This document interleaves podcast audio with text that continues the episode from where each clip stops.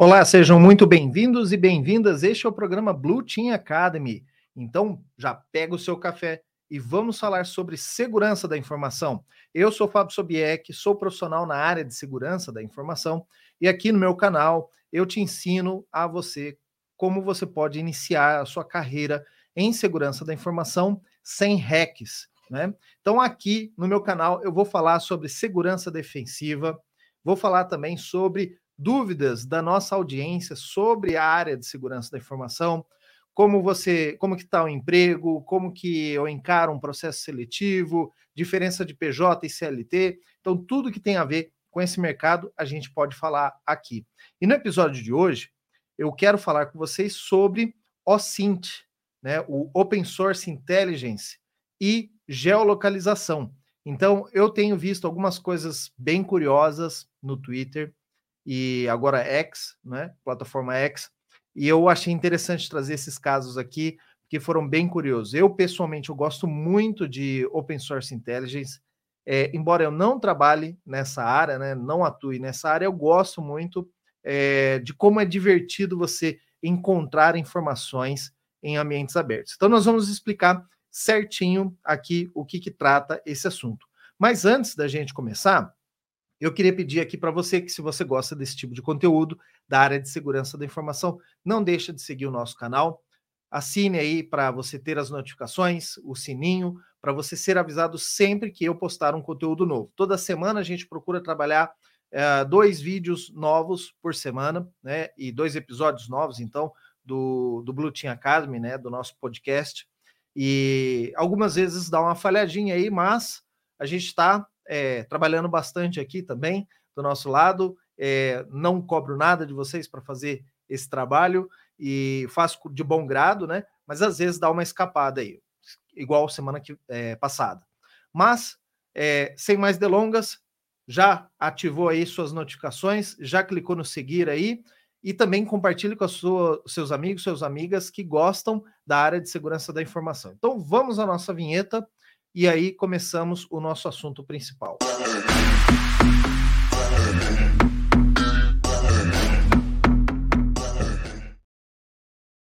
Bom, primeiro vamos tirar alguns mitos aí. É, o que, que significa essa palavra OSINT, que a gente vê em muitos uh, canais, muitos perfis do, do Twitter, é, algumas coisas assim meio obscuras, OSINT é a sigla para Open Source Intelligence.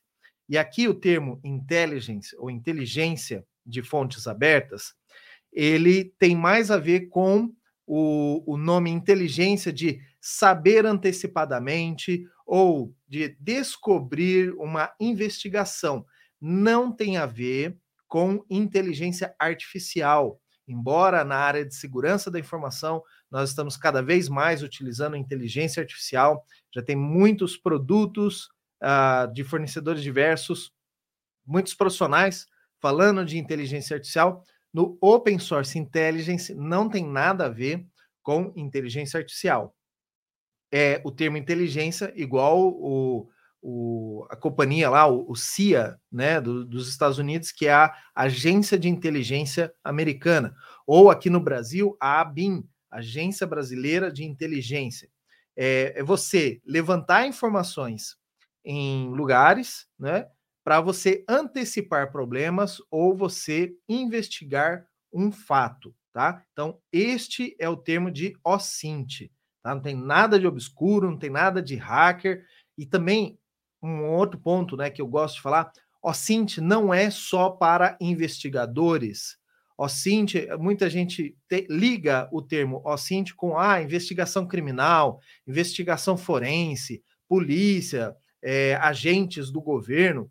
Não, você pode lidar e fazer, realizar ações de OSINT. Nós vamos explicar aqui no episódio, fica comigo até o final, que eu vou te dar alguns exemplos de OSINT que nós utilizamos no nosso dia a dia de trabalho como profissional de segurança da informação, tá ok? Um outro termo que nós temos que falar aqui é o open source. Por que, que chama open source? Tem a ver com software open source, como software Linux e softwares gratuitos, softwares abertos? Não, não tem a ver com software. o Open Source Intelligence do OSINT é um termo para bases abertas. Mas, Fábio, o que é uma base aberta?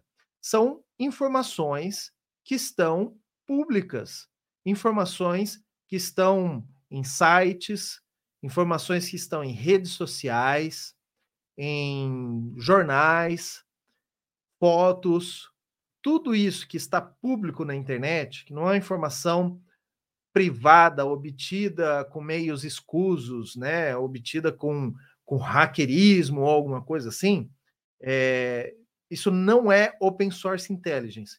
Open source intelligence é você utilizar ferramentas de busca, ferramentas abertas, informações que são publicadas normalmente pelo próprio usuário, vítima do OSINT, ou por alguma outra pessoa que deixa vazar essa informação.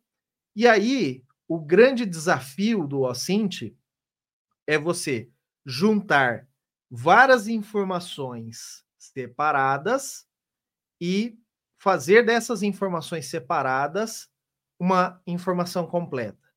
E aqui eu trouxe um exemplo que faz exatamente isso.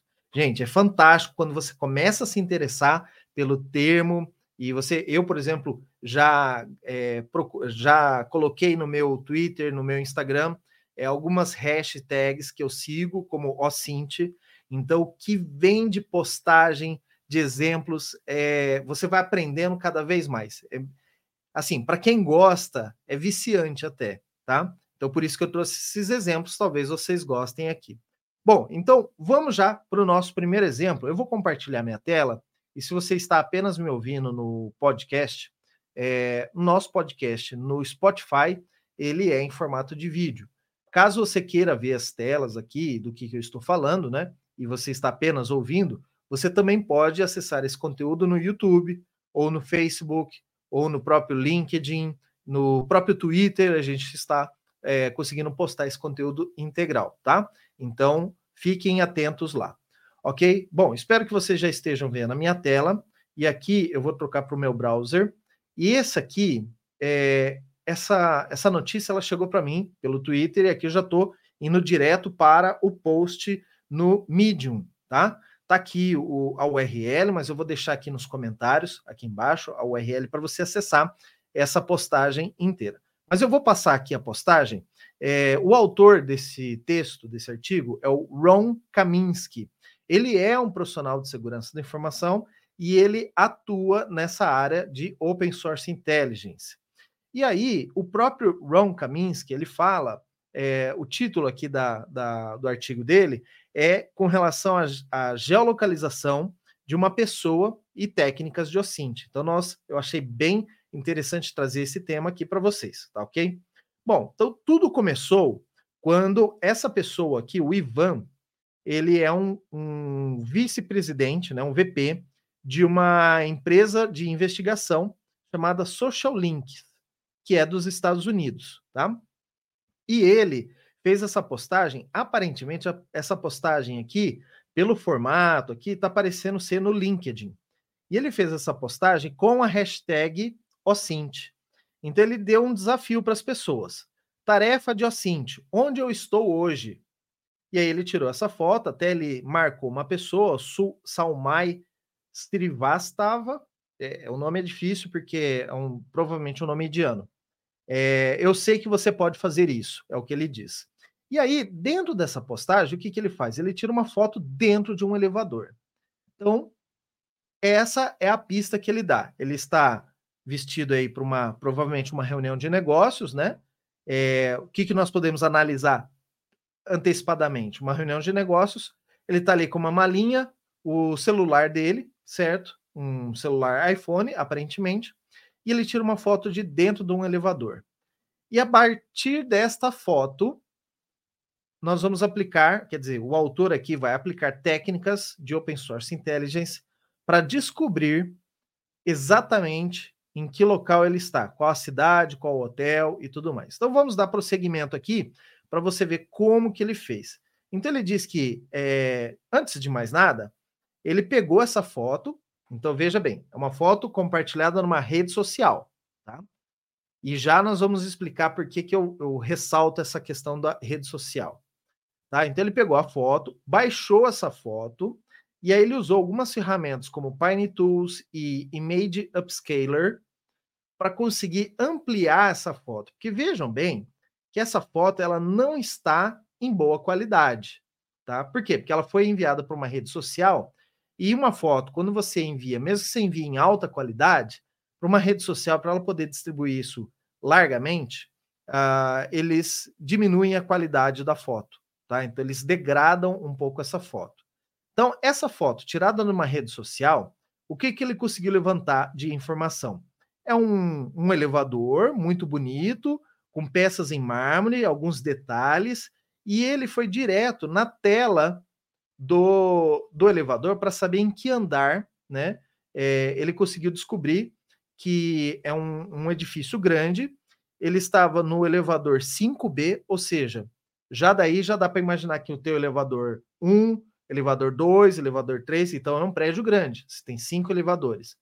E ele estava no décimo andar, pela foto aqui da cabine do elevador, né? Então, outras coisas que ele foi é, descobrindo é que em alguns desses uh, cartazes que tem dentro do elevador, os, os signs que ele fala, existia textos em árabe e inglês, ok? Então, já daí, você já pode imaginar que ele está em um país que tem que é, do, do, Oriente Médio, porque tem que ter essas duas, esses dois idiomas, né? Essa, essa linguagem. E aproximando um pouco mais, ele conseguiu capturar uma placa de uma prestadora de serviços do elevador. Então, aparentemente, veja que a imagem ela não favorece. Essa imagem ela ela está bem degradada, mas ainda dá para ver que de um lado é escrito em árabe, outro lado é escrito em inglês, e tem um possível, uma possível logomarca, e talvez o nome dessa empresa que faz a manutenção do elevador chama-se Comfort. Então, o que, que ele fez? Ele foi no Google, que é uma base de dados aberta, por isso Open Source Intelligence, e tentar procurar se existia alguma companhia chamada Comfort Elevators. E não é que ele achou uma logomarca bem semelhante à logomarca que aparece na placa, que é uma letra C com um sinal para cima, um sinal para baixo, como se fosse um botão do elevador. Com isso, ele descobriu que existe uma companhia chamada Comfort Elevators.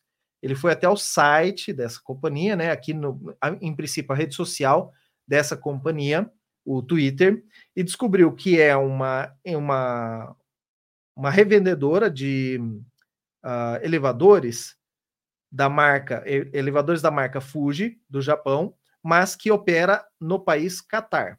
Então ele já sabia, né, que existia uma companhia no Catar chamado Comfort e batia com aquela foto. E aí ele chegou no site da comfortelevators.com e dentro do site, né, ele também pôde olhar do lado direito, na foto do elevador, que ah, talvez a logomarca do hotel onde essa pessoa estava, ela era no formato circular, preto e branco, certo? Então, ele é, teve essa, esse insight aqui de buscar essa logomarca. Depois ele foi no site da Comfort Elevadores e na lista de clientes, de novo, o site da Comfort é uma base aberta. No site da Comfort, a Comfort diz: olha, nós prestamos serviço para esses clientes, esses hotéis.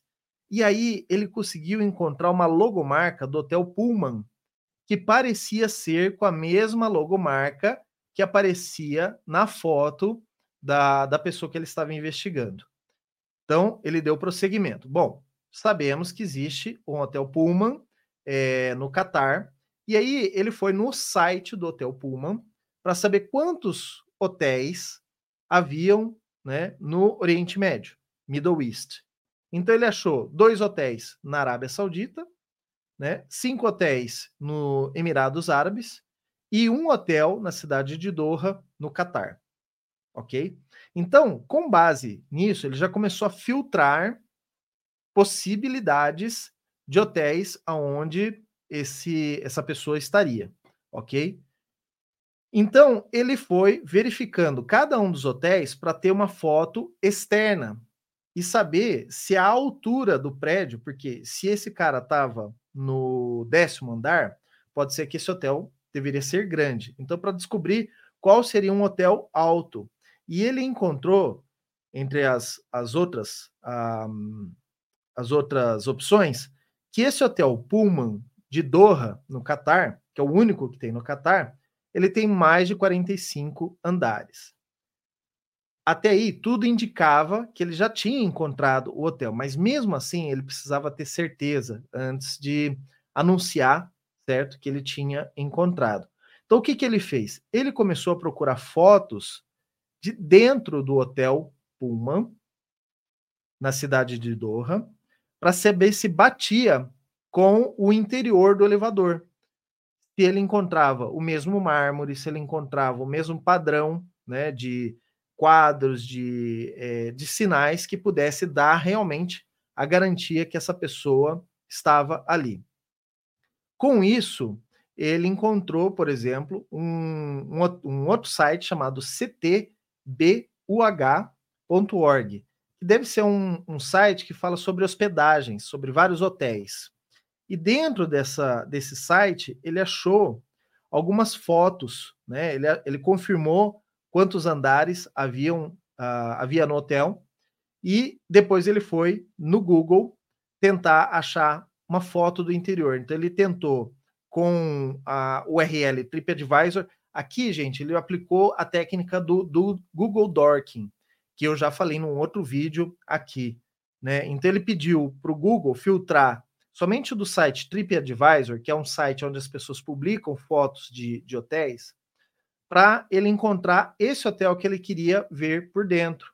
E ele encontrou aqui né, algumas opções. E quando ele buscou por fotos, ele achou aqui logo à direita uma foto quase na mesma posição que a nossa vítima, de duas mulheres apenas para ele confirmar a posição do elevador. E não é que ele achou?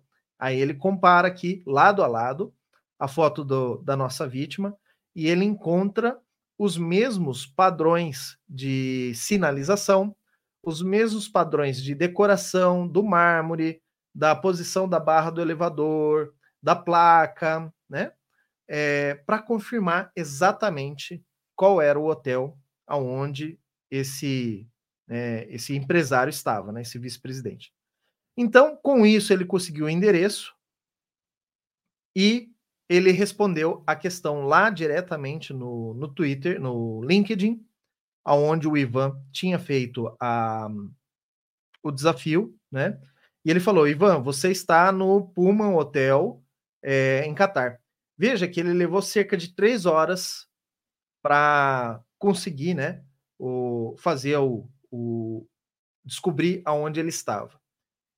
Bom, esse foi um dos casos de Ocíndia. Gente, por que, que isso é importante, né?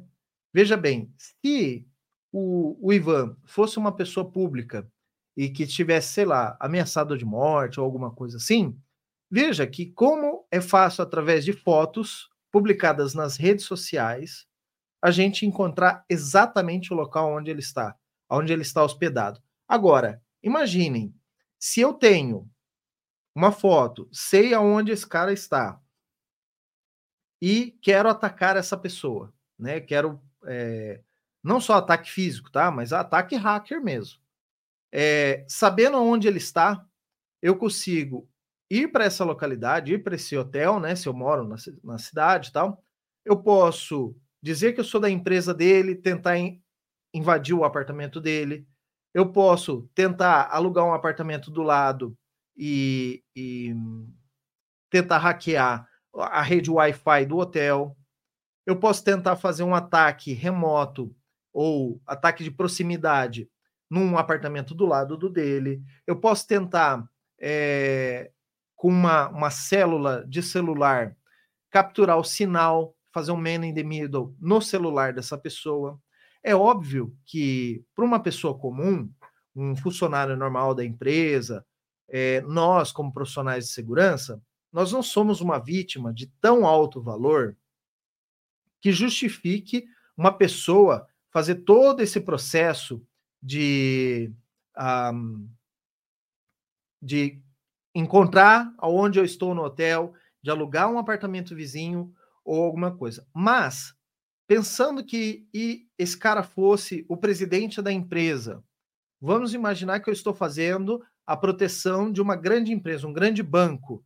O dono do banco, o presidente do banco, um grande diretor financeiro, ele vai para um evento, ele tira uma foto como essa, o atacante, sabendo que ele vai estar lá, ele aluga, porque daí vale a pena para essas pessoas, vale a pena você é, descobrir onde essa pessoa está, alugar um hotel, o, o, quarto e atacar essa pessoa no momento que ela está é, com menos proteção. Porque quando o presidente da empresa ele está dentro da empresa, usando o laptop da empresa, tudo, você consegue fazer certas proteções para ele, para evitar ataques. É, dificilmente ele vai cair num phishing ou alguma coisa, porque ele está concentrado trabalhando.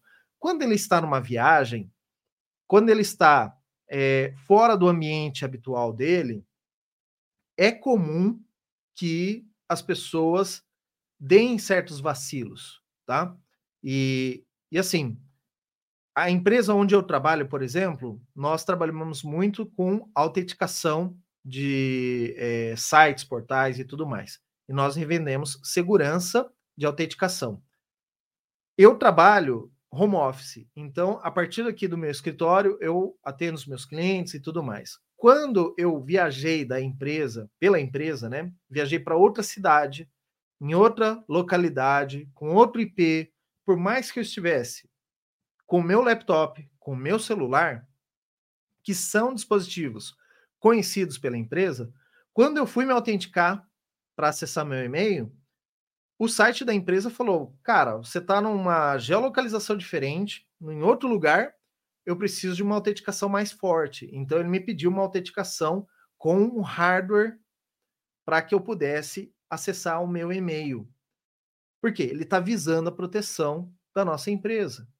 Então, a gente tem que saber que essas, estas coisas são possíveis para a gente proteger os diretores de uma empresa, os presidentes, o dono de uma empresa, de maneira que ele não seja alvo de atacantes, porque essas técnicas que esse cara está empregando aqui são técnicas que um hacker, um engenheiro social, vai aplicar para conseguir é, acesso a um celular, conseguir acesso a um laptop de um diretor de empresa, que tem muito valor. Vamos mostrar um outro exemplo de OSINT e geolocalização, tá?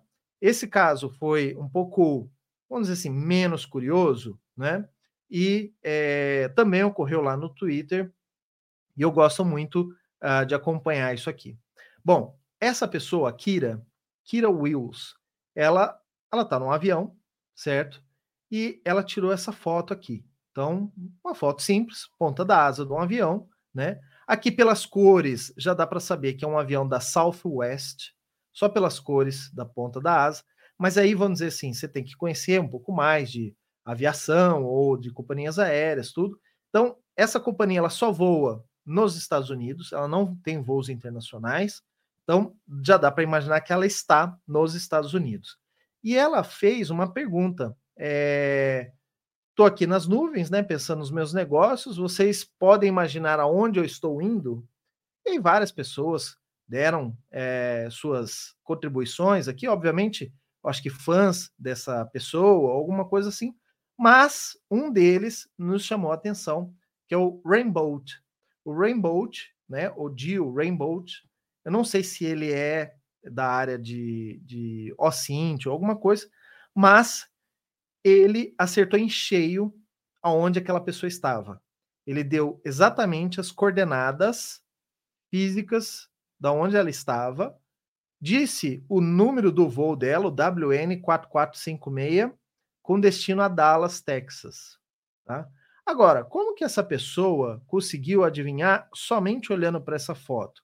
Bom, como eu disse, já dava para descartar algumas coisas, né? Dava para saber que isso aqui é nos Estados Unidos, então você já afunila bastante, né, a sua busca, porque essa companhia só voa dentro dos Estados Unidos, Mas o detalhe é que ele pegou um pedaço da foto aqui embaixo, um entroncamento rodoviário que aparece aqui nessa foto. E ele conseguiu descobrir, certo? Aonde estava esse entroncamento rodoviário. Aparentemente, pelo horário, ele verificou é, quais os voos estavam passando por aquela região, certo? E é, com isso ele concluiu que ela estava neste voo WN 4456 com destino a Dallas, Texas, ok? Mas o que eu achei mais interessante foi isso. Como que essa pessoa conseguiu, dentro de uma foto, capturar exatamente um entroncamento, alguma coisa? Provavelmente usou, aqui eu não tenho as informações de como essa pessoa fez, mas é, em vista do post aqui da, do, do outro é, OSINT, né? É, dá para você pegar essa imagem, ampliar e com um pedaço dessa imagem você ir no Google Imagens e tentar descobrir aquela localidade ou geolocalização. Existem também outros fatores. Então, esse aqui já foi mais simplesinho, tá? Vamos voltar aqui. Existem também outros fatores que podem dar informações sobre você, aonde você está, e são coisas que a gente tem que tomar cuidado no nosso dia a dia, tá? Eu vou mostrar aqui para vocês uma foto que eu tirei com o meu celular, e essa foto eu, eu normalmente eu tiro, vou aqui, tá aparecendo já para vocês, é uma foto do velocímetro do meu carro, né? Então, aqui ele ele tá mostrando, opa, desculpa, ele está mostrando aqui a, a quilometragem e tudo mais, tem um horário, mas como eu tirei essa foto do meu aparelho celular, se eu buscar aqui em informações do arquivo, ele me traz uma geolocalização da onde essa foto foi tirada. E, e obviamente eu verifiquei, né? Eu estava num posto de gasolina, eu tirei a foto do meu velocímetro. Quando eu abasteço o meu carro, eu, eu sempre tiro uma foto da, da quilometragem e de quanto que eu abasteci, porque eu faço controle de combustível do meu carro, né? Do gasto do, do meu carro. E, e eu trouxe essa foto justamente porque, como eu tirei do meu celular, ele gravou a geolocalização. O que, que é isso, Fábio? Todo celular grava geolocalização? Não, isso é uma configuração que nós temos né, no, no aplicativo de fotos do seu celular. O Android também faz esse processo.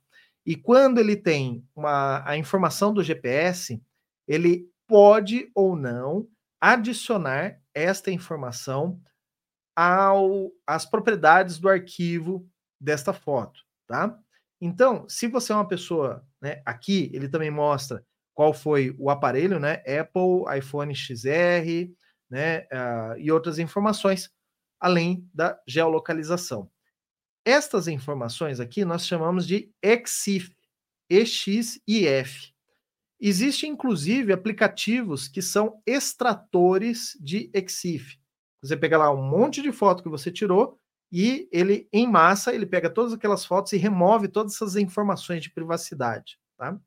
Você também pode configurar o teu aplicativo de câmera para ele não adicionar essa, essa posição, né, o GPS, dentro da sua foto. A câmera que está me filmando agora, né? É uma câmera da Canon.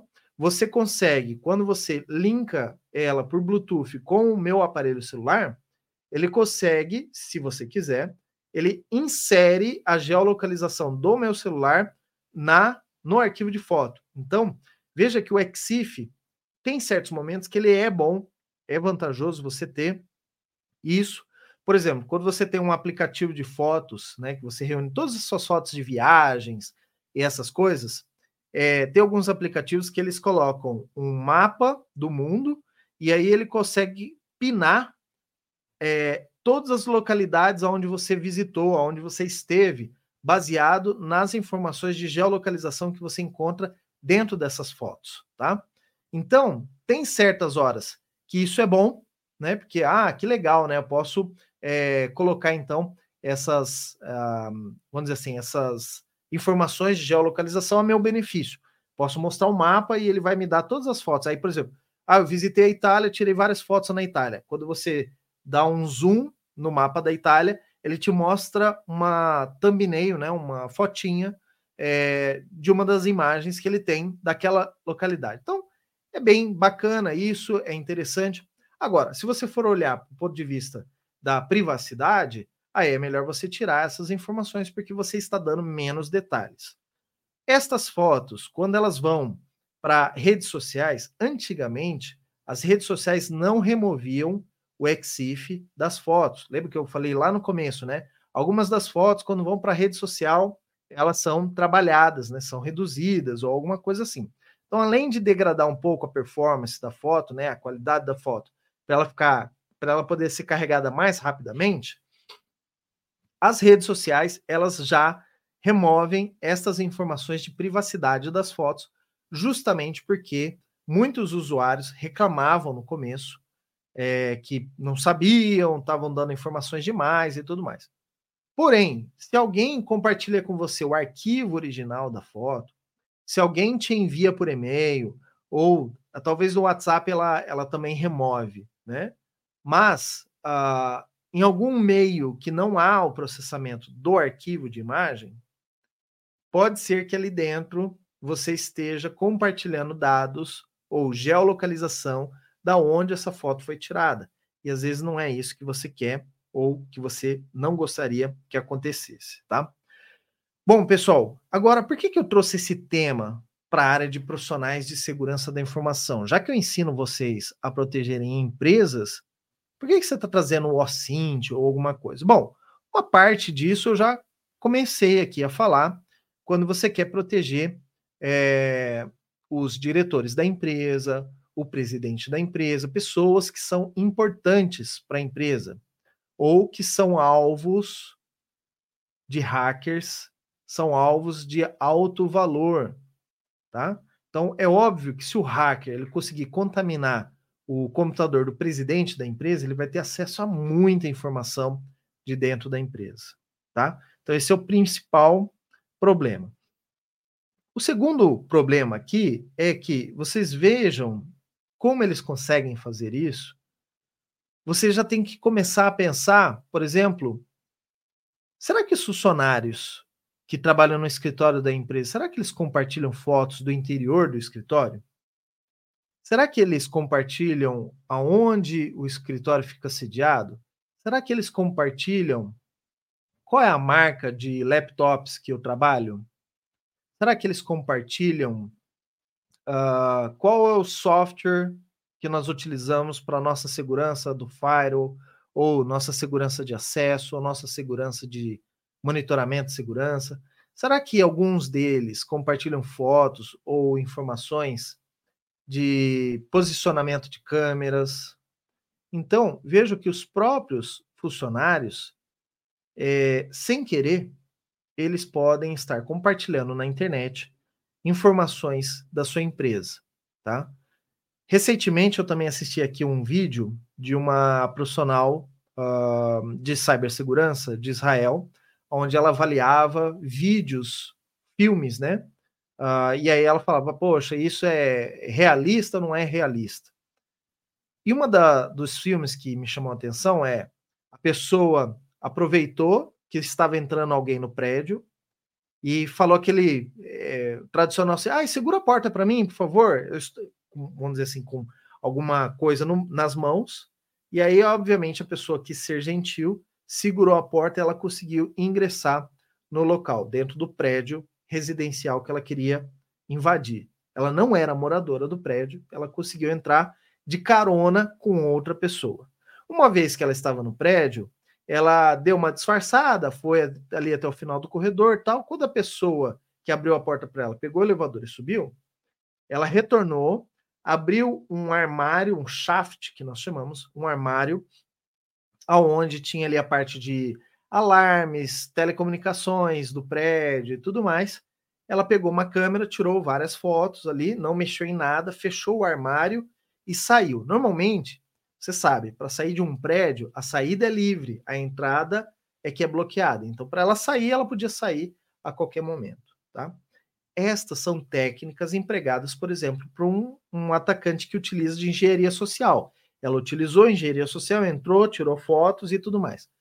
Quando ela saiu, com aquelas fotos, ela conseguiu identificar quais são os aparelhos que as marcas dos, dos alarmes de incêndio, é, a, qual é o, o aparelho que faz a central telefônica, qual é o aparelho que cuida das câmeras e tudo mais. Ali no filme, tá? Falando.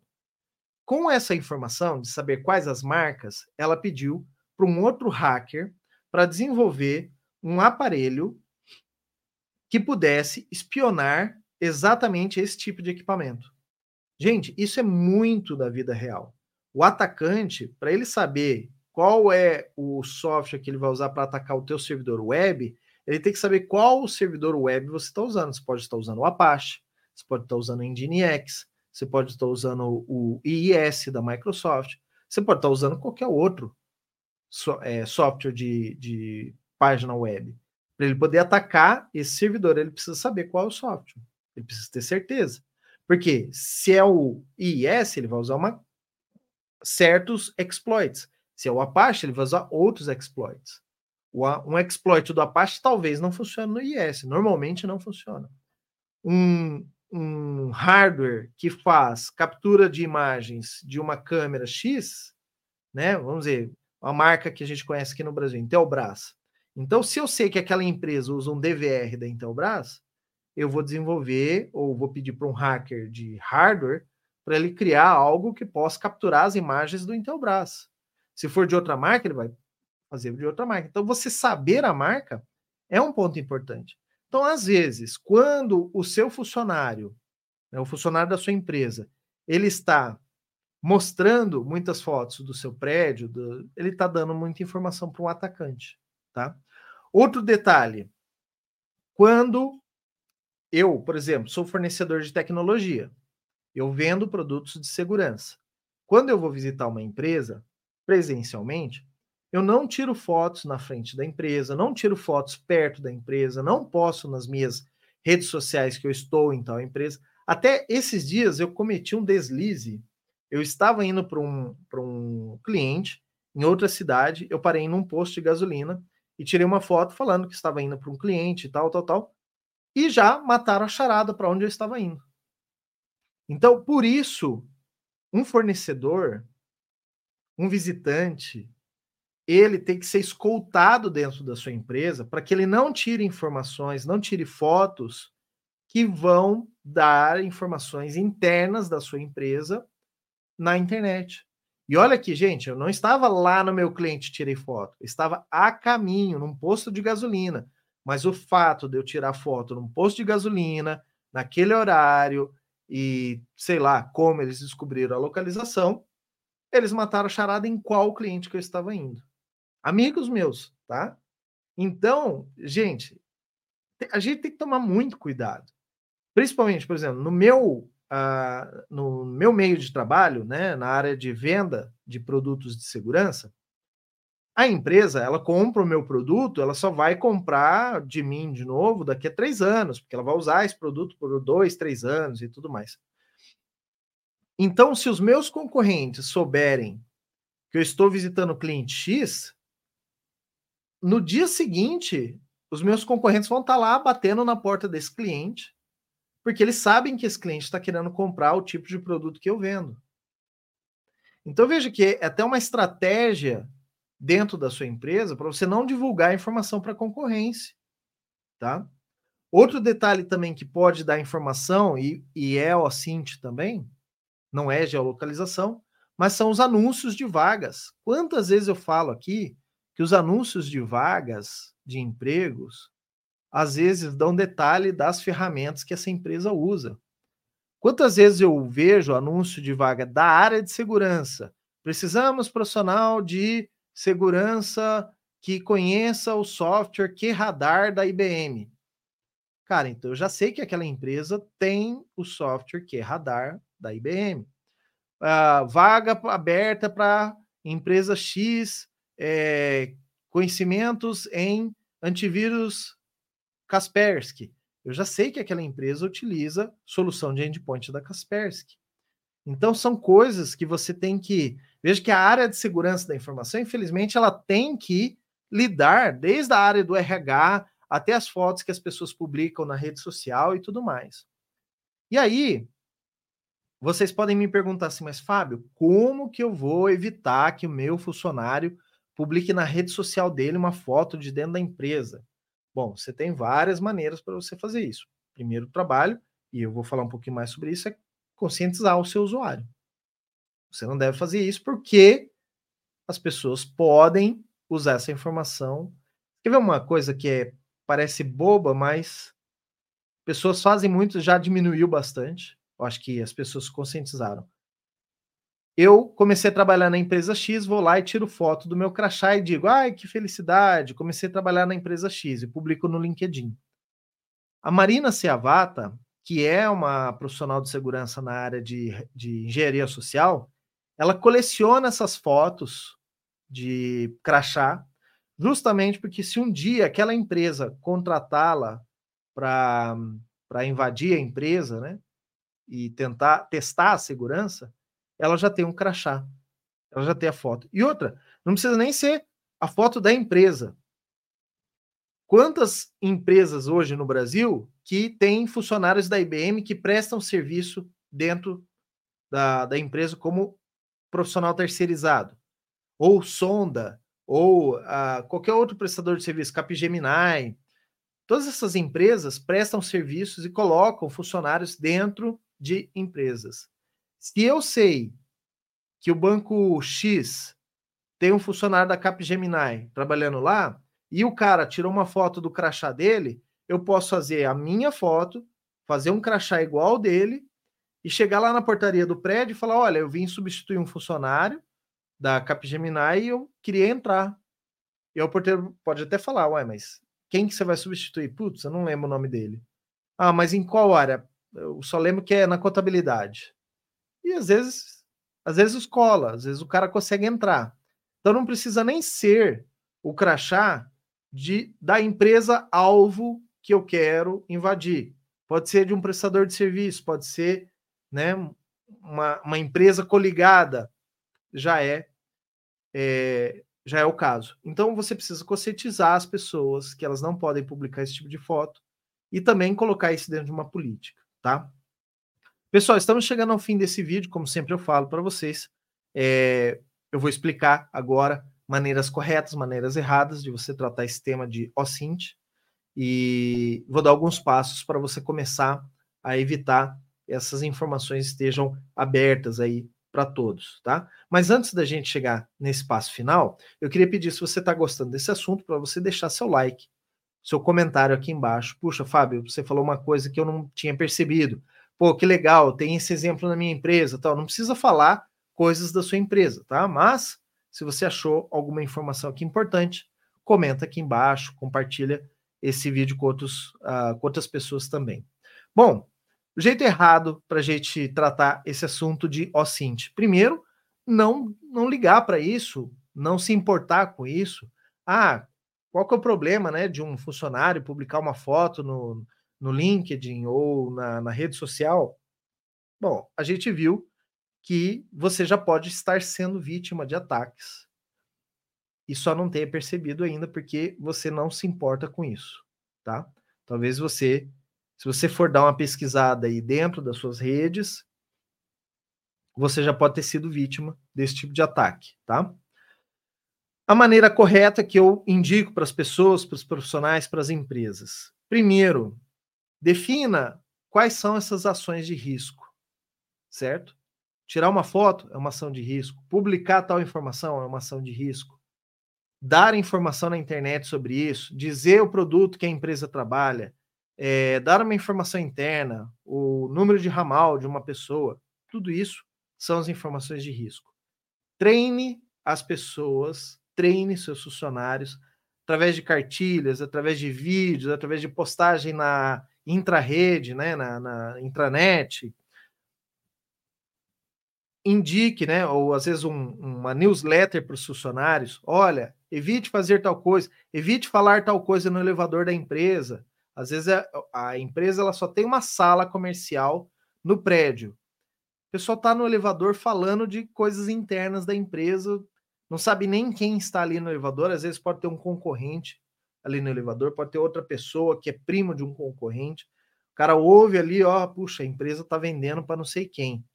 Cara, ó, eu trabalho no mesmo prédio da empresa X e essa empresa está vendendo aí um monte de coisa para esse tipo de cliente. Visita lá o cara, tenta tirar a venda deles. Você pode estar dando muita informação no elevador, né? E inclua essa obrigação, né, de tomar cuidado, tudo dentro de uma política de segurança, tá ok? É um mecanismo administrativo, as pessoas vão estar mais cientes. Vai resolver? Às vezes não, às vezes só resolve quando você in, coloca uma penalidade para o funcionário, uma suspensão, uma multa ou uma demissão, caso seja mais grave, tá? Para você começar a treinar aqui, alguns passos para você começar abordar esse tema de OSINT, tá? Primeiro, leia sobre OSINT, veja casos de OSINT, faça como eu, eu coloco ali, justamente porque eu quero interagir, quero ver casos, e cada vez que eu vejo um caso novo, eu vou aprendendo mais sobre esses uh, casos, né? Como que as ferramentas públicas abertas podem ser utilizadas para descobrir informações, para concatenar informações, correlacionar informações e chegar em informações importantes, tá? E entenda aonde esses caras buscam, que ferramenta ele usa, qual base de dados, ele está usando o Google, está usando o Google Imagens, está usando uma ferramenta lá, o GPT, alguma coisa, para descobrir essas coisas, tá? Depois, você vai procurar os seus próprios dados e os dados da sua empresa nessas mesmas bases. Você tem que saber aquilo que o seu atacante sabe sobre você. Vou repetir. Você precisa entender e saber o que o seu atacante sabe sobre você. Quando você começa a visualizar o que o atacante sabe sobre você, você vai começar, poxa, tem que proteger ali, tem que proteger aqui, tem que fechar essa porta, tem que fechar aquela outra, tá? É, evite o compartilhamento de dados através de treinamento. Então, evite, coíba o que mais informações vão parar em bases abertas, informações internas da empresa, informações de valor da empresa vão parar em bases abertas. Evitando fotos, evitando relatórios, evitando publicações em sites, tudo isso, tá?